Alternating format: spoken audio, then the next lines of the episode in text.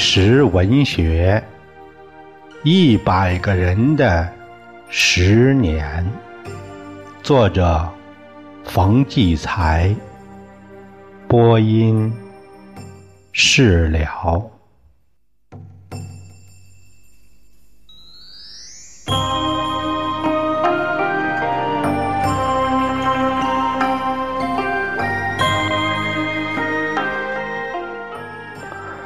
下面这篇那个，这个讲述人是，一九六八年的时候是四十八岁，女性，是个无职业的妇女。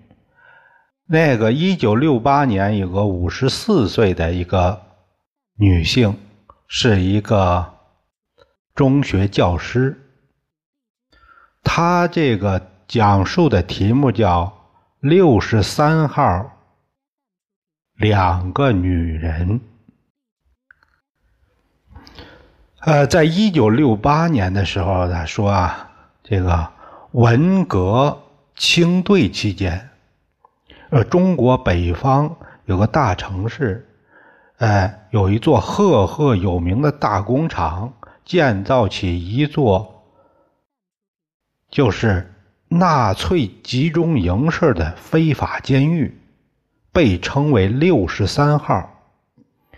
许许多多的知识分子和干部在那里边受到惨无人道的迫害。十年后粉碎四人帮不久，这个曾一度被揭露出来，并举办了展览，昭示给后人。他这个稀世罕见的酷刑、残忍虐暴的程度、森严绝密的组织手段，惊骇一时。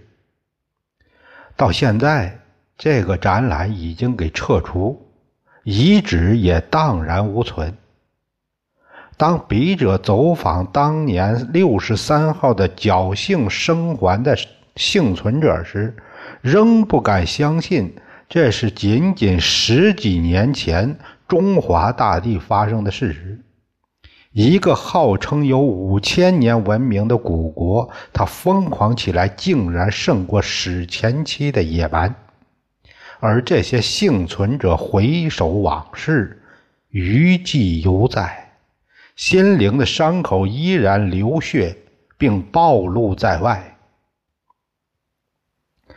笔者在揭露其中两个女人经历前，先将另一些亲历者对六十三号介绍的口述实录，哎，写了下面一些记录他们的这个讲话，让读者对六十三号有个大概的了解。它的原址是我厂的老仪表车间，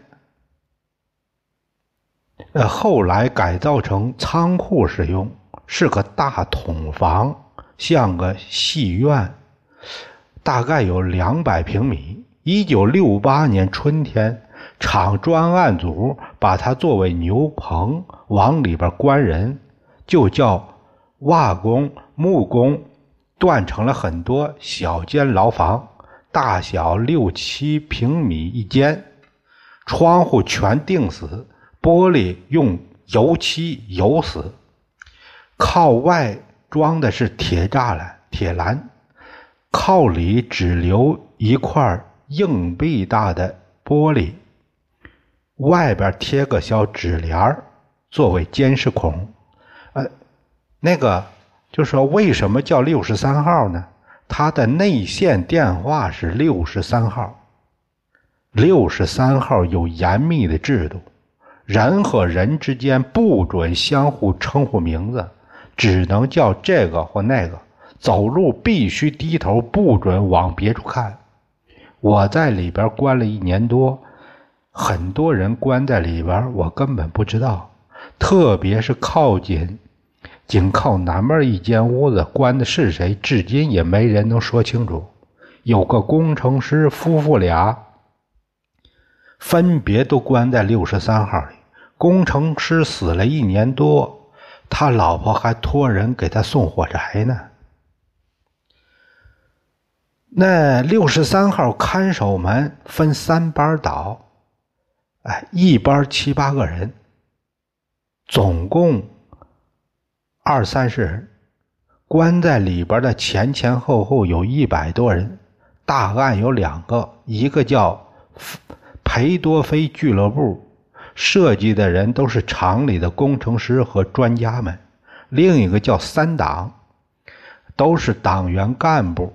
所谓三党，既不是共产党，也不是国民党，是厂，是厂里的革委会那些人为了排除党内异己罗织出来的罪名。这两种人挨整挨得最凶。哎，这个有一个人，就他这里边说的叫丙，丙说啊，丙说我看过不少演法西斯。那个集中营的电影，我敢说六十三号比法西斯还法西斯。有的刑罚法西斯也没有，比如一种叫旱鸭浮水，叫人趴在地上用铁刷子刷脚心，又疼又痒，受不了啊！胳膊腿一动，很像那个鸭子浮水，所以叫旱鸭浮水。还有一种。肛门吸烟，拿根烟立在地上，让人脱下裤子，把肛门对准烟头坐进去。有位高级工程师是搞那个锅炉专业的，他是如今唯一活着待残的人。出来后一直住在医院。本来我们想去采访他，但医生不肯。他十个指头。都钉过大头钉，肋条全部给踩断了。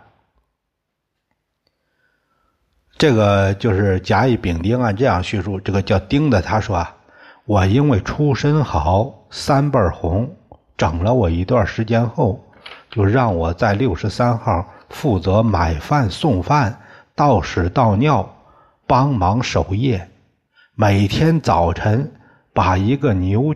油漆桶放在过道，叫他们一个个来上厕所。可刚坐在尿桶上，看守就喊：“起来，大便只给两分钟。”六十三号里边臭虫多的吓人，有个人咬得睡不着。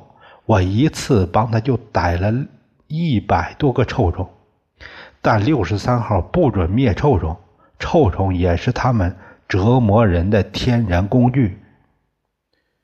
这个丙说啊，有个小伙子挺冤，他是个工人，为了要住房，跟革委会主任吵起来了，被弄进了六十三号。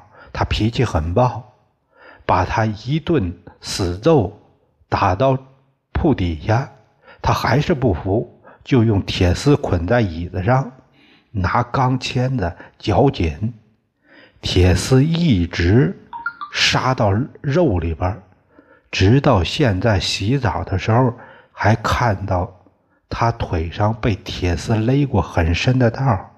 那些看守用小木棍敲他的生殖器，打得哗哗流血，留下后遗症，没有性，打坏了。工人都这么打。更别提那些知识分子了。假说啊，有一天一天二十四小时，他们想什么时候用刑就拉出来一个人，整的鬼哭狼嚎。他们怕外面的人听见声音，就放唱片。有架老式手摇那个留声机，总是那张唱片样板戏《红灯记》，铁梅唱的那段，只要铁梅一唱。那不知谁又受刑了，现在又兴唱样板戏了。我一听，耳边就响起了那些惨叫。丙说啊，他们叫电工把二百二十伏电压改成二十四伏，怕人受不住自杀。灯泡外边全装上防防爆那个罩屋里什么东西都没有。可是人要是真想死，总能想出办法来。有个解放前在东谷跑船卖小鱼儿的，说他是海匪，整他整得很惨。他居然在地上捡到那一根大铁钉子，用垫床腿的砖头把钉子砸进自己的脑袋里。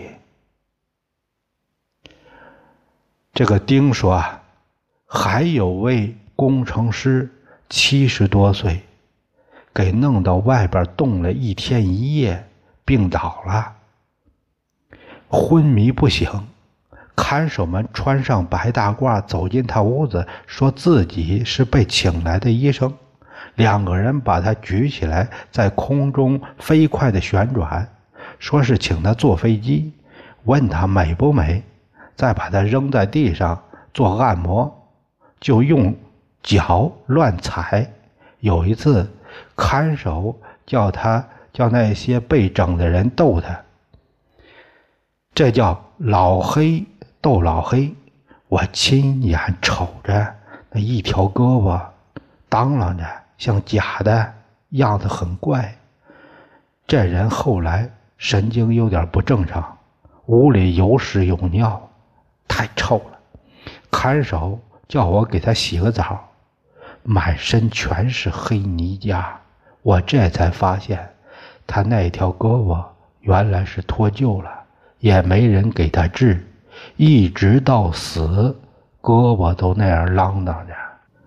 那假说六十三号对外是绝对封锁消息的，从那里边出来的人都被打怕了。谁敢说？说了就会再抓回去，加倍挨整。外边的人路路过那六十三号，都远远躲着头。有个人蹲在附近系鞋带儿犯了嫌疑，就被抓进去，好打一顿。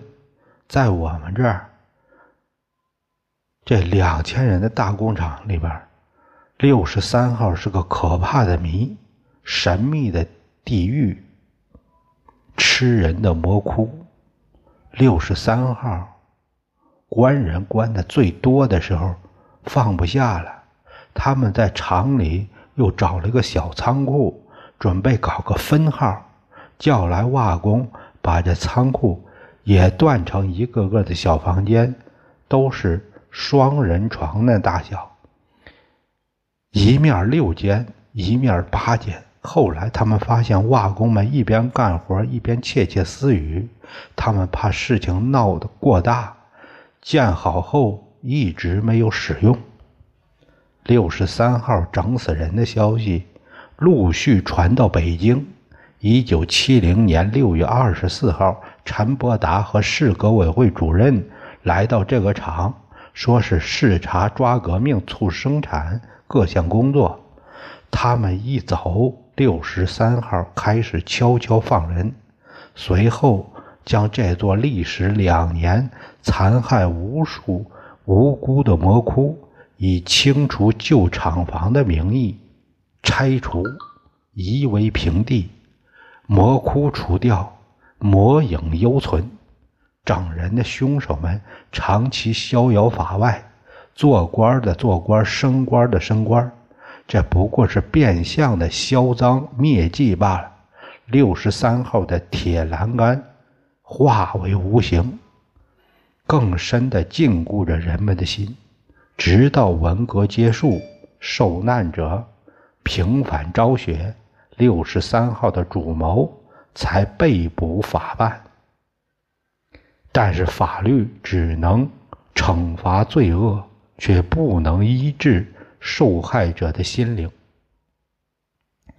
笔者这一判断是从采写这两个女人的自述经历后的感受得来的。可惜文字是无声的，无法传递出他们诉说这段往事时那令人凄楚、含血、含泪的心音。但究竟什么样的遭遇？过了二十年，再回溯的时候，依然如此激荡不平，有如控诉一般呢。他俩一个是死难者的妻子，一个是从六十三号逃生出来的、经受过残暴的人。